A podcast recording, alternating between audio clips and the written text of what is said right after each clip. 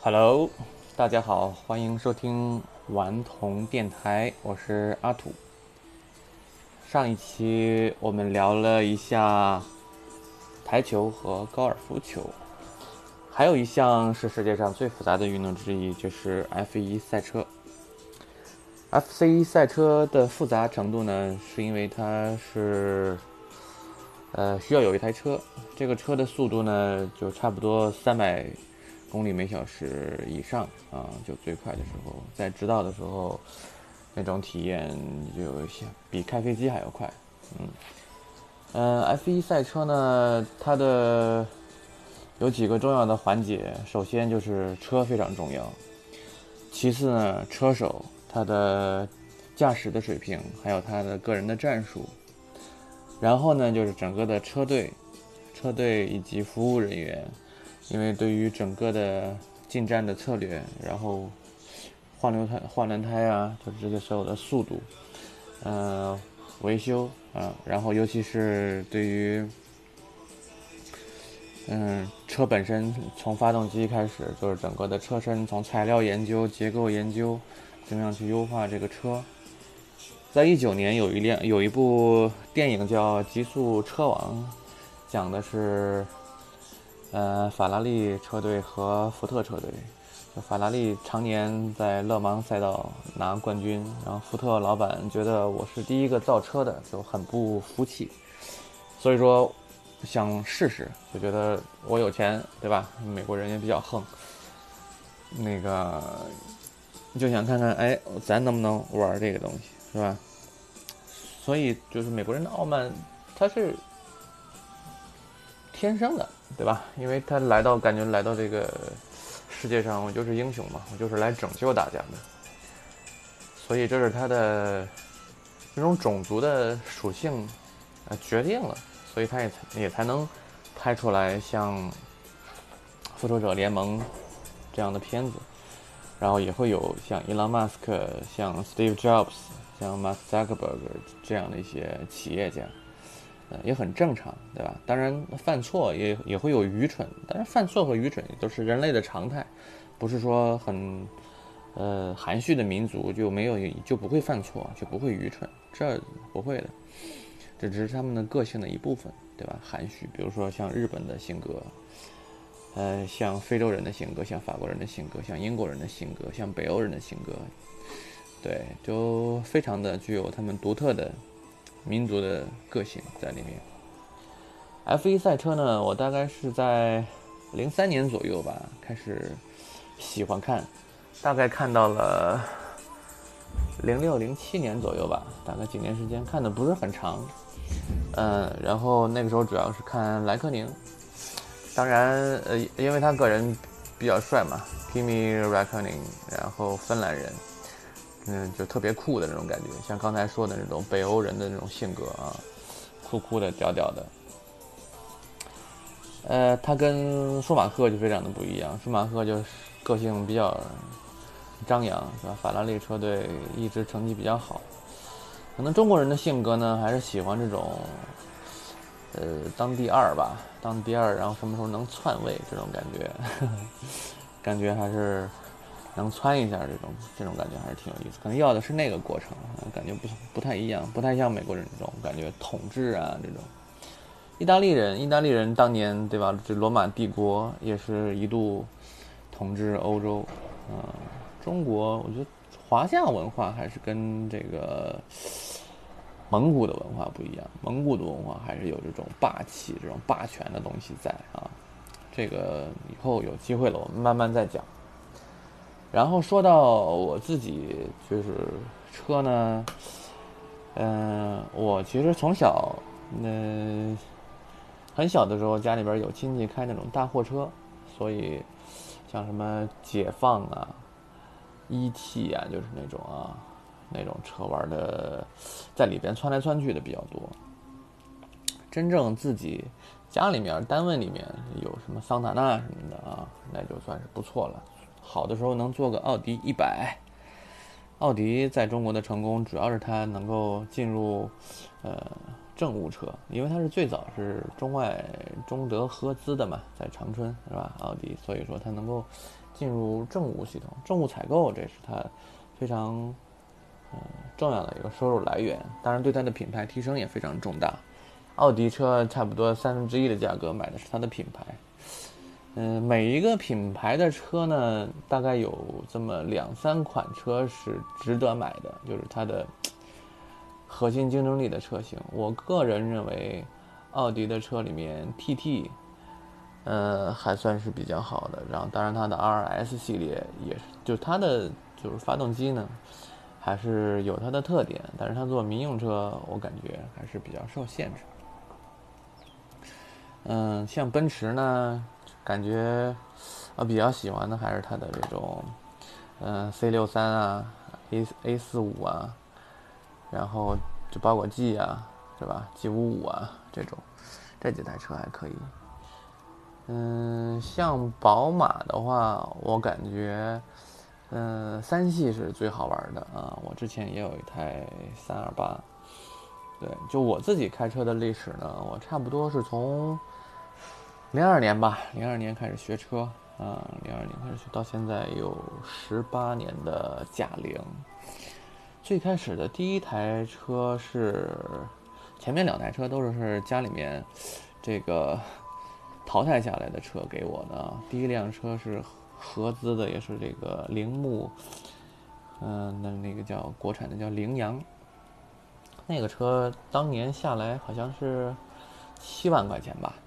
但是那款车，呃，操控感还真的是挺不错的，啊，对，因为早年有几款车，包括日本的大发啊，这都是神车呀，包括羚羊这些，羚羊的车非常非常省油，它大概也就是几个油吧，个位数，在当年呢简直就是非常夸张，好像是一点六的排量啊，非常的经济实惠。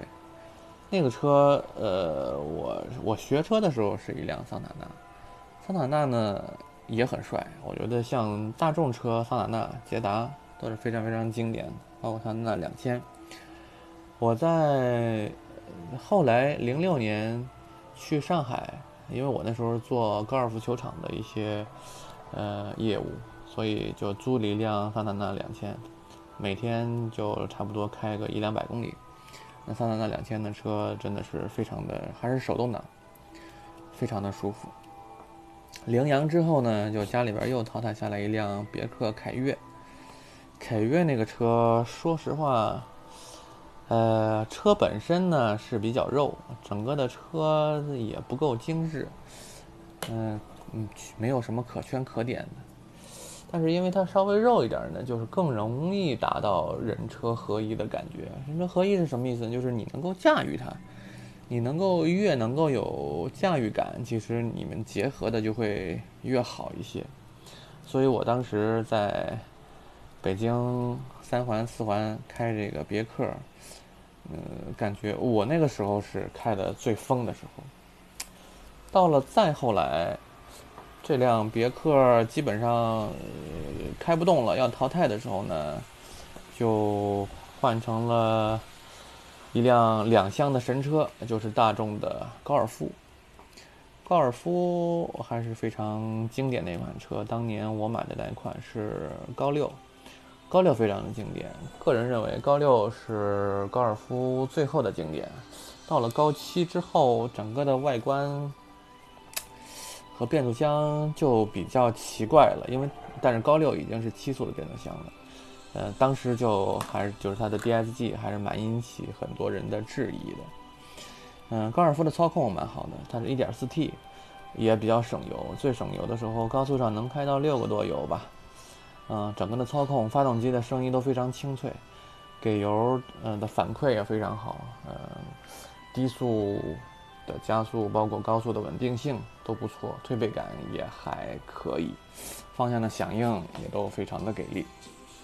嗯，这款车大概开了有两年多，嗯，然后后来家里面就还需要车嘛，所以我个人一直很很 personal favorite，就当年的 favorite 是，呃，斯巴鲁，Subaru，Subaru 是，我觉得玩车的人都会对它有有点偏爱，它就是非常有个性那种独立品牌的那种感觉，有点像现在时尚界的这个 Supreme。嗯，苏巴鲁当当时看的有一款就是它的那个 WRX 那款车呢，确实不太实用。嗯，因为我在新浪上班的时候有一个老板啊，田丽英，田丽英喜欢玩车，当时他就开了一辆三菱的 Evolution。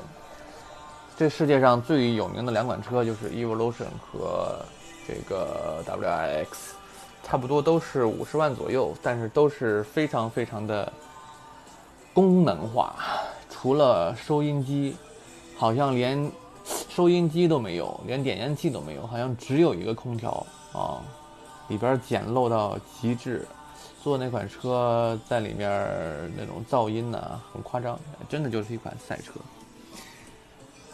嗯，再后来，再后来，对，再后来我就会喜欢速度一些嘛，想体验一下宝马的发动机，就来了一辆三二八，三二八，但是我感觉它的发动机就是在中国开呢就有点浪费，如果在马来西亚或者德国这种不太限速的地方开呢，可能会比较给力，因为确实扣分这玩意儿谁都受不了，是吧？再后来，我们就越野比较多，后来就换一辆吉普的牧马人，啊，到现在还是这辆吉普的牧马人。OK，呃，然后那年，呃，一三年我的这 gap year 的时候呢，我就琢磨着这个这个车上，哎，怎么样能够有所进展啊，有所突破，所以就跑到金港去，嗯，有一个。培训培训学校，这种职业赛车的培训学校有这个场地赛，呃和拉力赛两种。当时我就预约了，预约了这个去试乘。人家说你先来试乘吧，人家不能试驾，因为这玩意儿太专业了，他就不让你试驾。然后呢，我就跑过去，那天刚好微微有点小雨，啊。嗯，然后去到之后没什么人，你你想学这种的，学考这个驾照考 C 本肯定是一堆人啊，考这种是吧？忒花时间也忒花钱，而且它不是一个日常的常规的东西，所以呢，就就只有一个这个教练在那儿。哎，那教练是干啥的呢？我看了一下他的简历，当年当时他大概是二十一岁。说四年前，大概他十六七岁的时候吧，就拿过一次全国场地赛的冠军，啊，当时他就过来了，拿了俩头盔，也不说话，把头盔呢丢给我一个，然后自己带了一个，然后就上了车，上了车，我就特别认真的这个系安全带，安全带特别的复杂，车门关好，我看他就。很轻描淡写的把安安全带系好，也不关车门。我还说呢，我说你车门没关，特别的小心翼翼。然 后那哥们儿也不说话，然后把这个车往后一倒，然后再使劲的猛踩一脚油门，然后这车门就自动关上了。当时我就叹服说：“靠，人家这他妈的太帅了，这关车门都不带用手的。” 然后接着就开始，在这个场地赛道上带着我试试驾。我靠！我才体会到，就是韩寒他们这种，呃，赛车手，就是每天是什么样的生活啊？开始以为这事儿挺简单的，后来觉得确实不简单。包括开卡丁车都不简单，你怎么入弯？怎么出弯？怎么选择线路？是吧？你就是你别说有很多车跟你一起比赛，就是哪怕你一个人，你能够把这个路线跑对了，是吧？每一脚油该给的分寸都给到位，这都非常的非常的复杂。所以那天就感觉他的每一脚刹车，呃，然后怎么样，那个车屁股都差点蹭着那个隔离桩，啊，这种尺度拿捏的简直就像一分一毫一样，我感觉马上就要撞上了，哎，结果油门一给。就往前又窜了，特别的给力。然后呢，这个场地赛试完了，然后旁边是拉力的赛道，就全是满地的小石子儿那种。然后他也不说话，就是就冲我呃一使眼色，就是咱上那辆车，然后我就跑到那辆车上去，啊，安全带更加复杂，底盘那车里边基本上没什么东西，除了罚款件也没有别的，车都很简单，可能就是桑塔纳我记得，然后上了车，那个拉力赛的赛道。其实也就是个那种回旋的啊，也就是个有个几百米吧。嗯，那整个的过程中大概有个一两分钟，我觉得充其量有一两分钟，我整个的脑袋在防滚架上撞了不下二十回，整个的人就快崩溃了。下来之后人都散架了，我人家问我要不要学，我说我再想想。始终其实当时现在想起来还是蛮后悔的，其实花几个月。呃，学一下，有一些这样的体验还是蛮好的，因为当时也不太贵，大几千块钱吧，对吧？这但是这个体验还是完全不一样，就是你对一项运动的理解和驾驭的能力大大的拓宽了。嗯，所以这是当时对于这个场地赛和拉力赛的亲密接触，就是专业的东西，它就是专业的，跟我们日常民用的东西是完全不一样。包括飞行啊，飞行也是一样。你像我有朋友去学这个驾驶，驾驶就开飞机，那也非常非常的复杂，那简直专业到一塌糊涂。就是所有的仪表，所有的操作，是吧？遇到什么情况该怎么办？嗯，都嗯那都是相当的复杂。F 一呢，上海我我还没有去过，那个时候在安亭吧，安亭它的赛车场刚修好的时候。嗯，曾经去那儿溜达过，但是一直那没有特别好的赶上那个时间点去看。倒是在新加坡呢看过两次，但是后来我感觉，其实你如果不是在特别好的位置的话，你看 F1 的现场其实是有点闹心，它更像是一个节日，它更像是一个 festival，因为也有演出啊，也有也像一个 party 这种感觉。嗯，你如果真要是看比赛的话，还还是在电视上看比较好。就是所有的排名、进站策略，哪儿出事儿了，是有回放啊，然后选手电台里边说什么，这些东西你都能够照顾到，会更全面一些。嗯，但是那种位置的票就特别贵，估计都得几万块钱人民币，大概这样。嗯。后来我就自己喜欢，比较喜欢自驾游。嗯，一四年的时候，从北京穿过了整个的内蒙，一直到了中俄边境的满洲里，其中经过了北方最美的山阿尔山。当然新疆也很美啊，但是还没去过。后来也经过了呼伦贝尔大草原，嗯，主要是草原风貌，吃了很多的羊肉和蒙餐，嗯。满洲里呢是一个非常有意思的城市。这个城市乍看上去有点像一个俄罗斯的城市，因为我们到的时候已经是傍晚了，远远看去金碧辉煌，夕阳照在它的这种建筑的外立面上，它的建筑外立面非常多的用了金色的金色的反光体，所以我们看到全都是这种金光闪闪。就特别有这种克里姆林宫的感觉，当然克里姆林宫我也没有去过，这是 YY 的。嗯，在在满洲里就吃的俄餐就特别好，因为北越往北的人嘛，对于 包括欧洲人对于肉的这种吃法都是非常讲究，驾驭能力都非常强，不管是鸡肉、猪肉、牛肉、羊肉，嗯，吃的都非常的过瘾。嗯，往南边呢。曾经一六年吧，就开到了云南。嗯，就是一六年的春节，我们从北京出发，嗯，经过了平遥、西安、重庆，嗯，还有昆明，嗯，到了昆明，然后到了丽江过春节，然后又去了大理。腾冲、普洱、西双版纳，然后又从西双版纳一路经过昆明、贵阳，呃，那个凤凰，嗯，长沙，啊，不是啊，岳阳啊，因为我祖上是岳阳。嗯，武汉、洛阳回到北京。